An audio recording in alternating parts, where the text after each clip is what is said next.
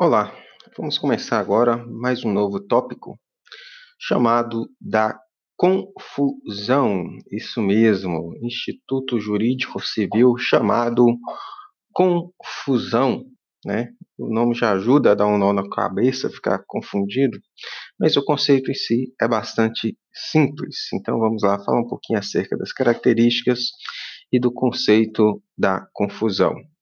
A obrigação qualquer uma delas pressupõe a existência de dois sujeitos, né? o sujeito ativo e o passivo, o ativo sendo credor e o passivo e devedor. E via de regra, essas pessoas são pessoas diferentes.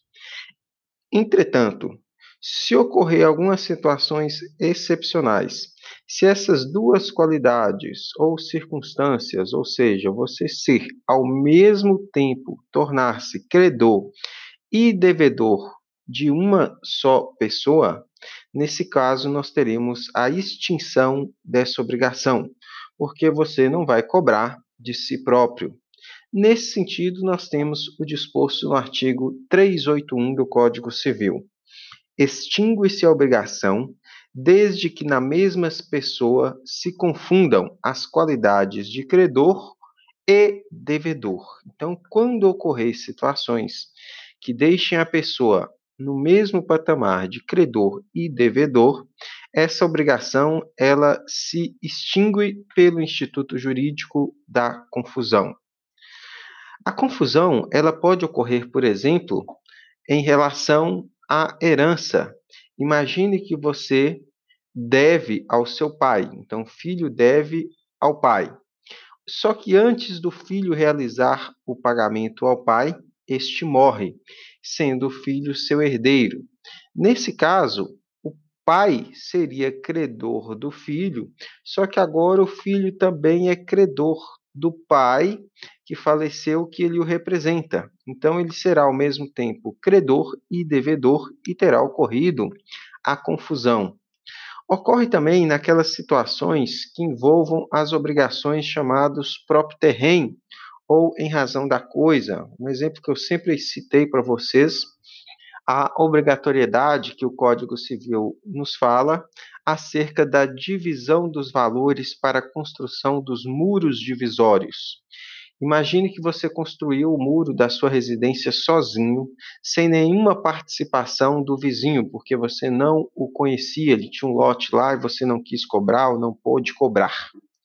Depois você descobre quem é aquele vizinho e resolve cobrar a metade da construção daquele lote, daquele muro divisório. Você tem um crédito a receber dele de 10 mil reais pelo material, pela mão de obra, que foi gasto na construção daquele muro de divisão.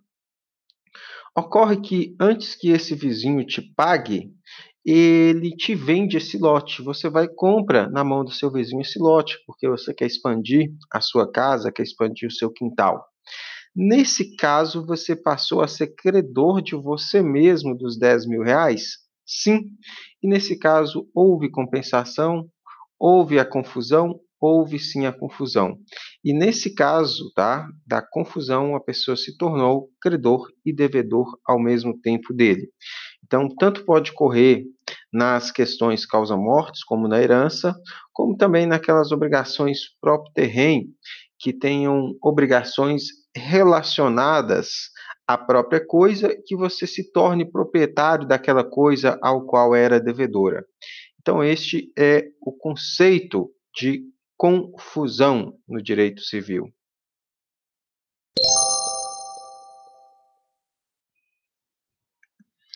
Vamos falar agora um pouco acerca dos efeitos da confusão e a sua cessação, seu fim.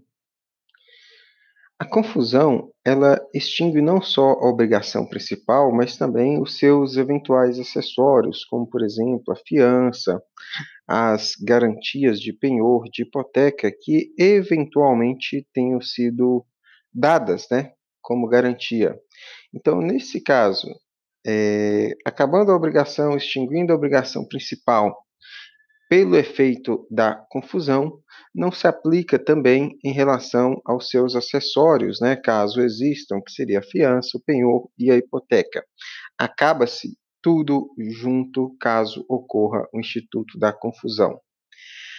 A confusão ela pode cessar, acabar, nos termos do artigo 384 do Código Civil.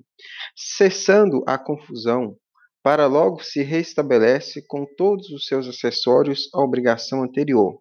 Essa hipótese de cessação, de acabar a confusão, ela somente ocorre quando nós tenhamos nulidade né, daquele ato gerador da confusão. Imagine, por exemplo, naquele exemplo que nós falamos de que o filho devia ao pai e o pai vem a falecer e o filho passa a ser, ao mesmo tempo, credor e devedor dele mesmo. Imagine que tivesse nessa condição um testamento que colocava esse filho aí como herdeiro.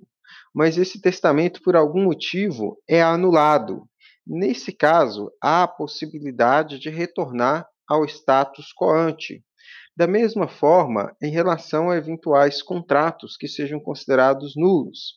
Pegue aquele exemplo que nós falamos, que o vizinho tinha um crédito daquela pessoa que construiu o muro, que fez a venda, mas essa venda por algum motivo foi desfeita ou foi anulada. Então, automaticamente retorna ao status de credor e devedor anterior e não se aplica mais o instituto jurídico da confusão.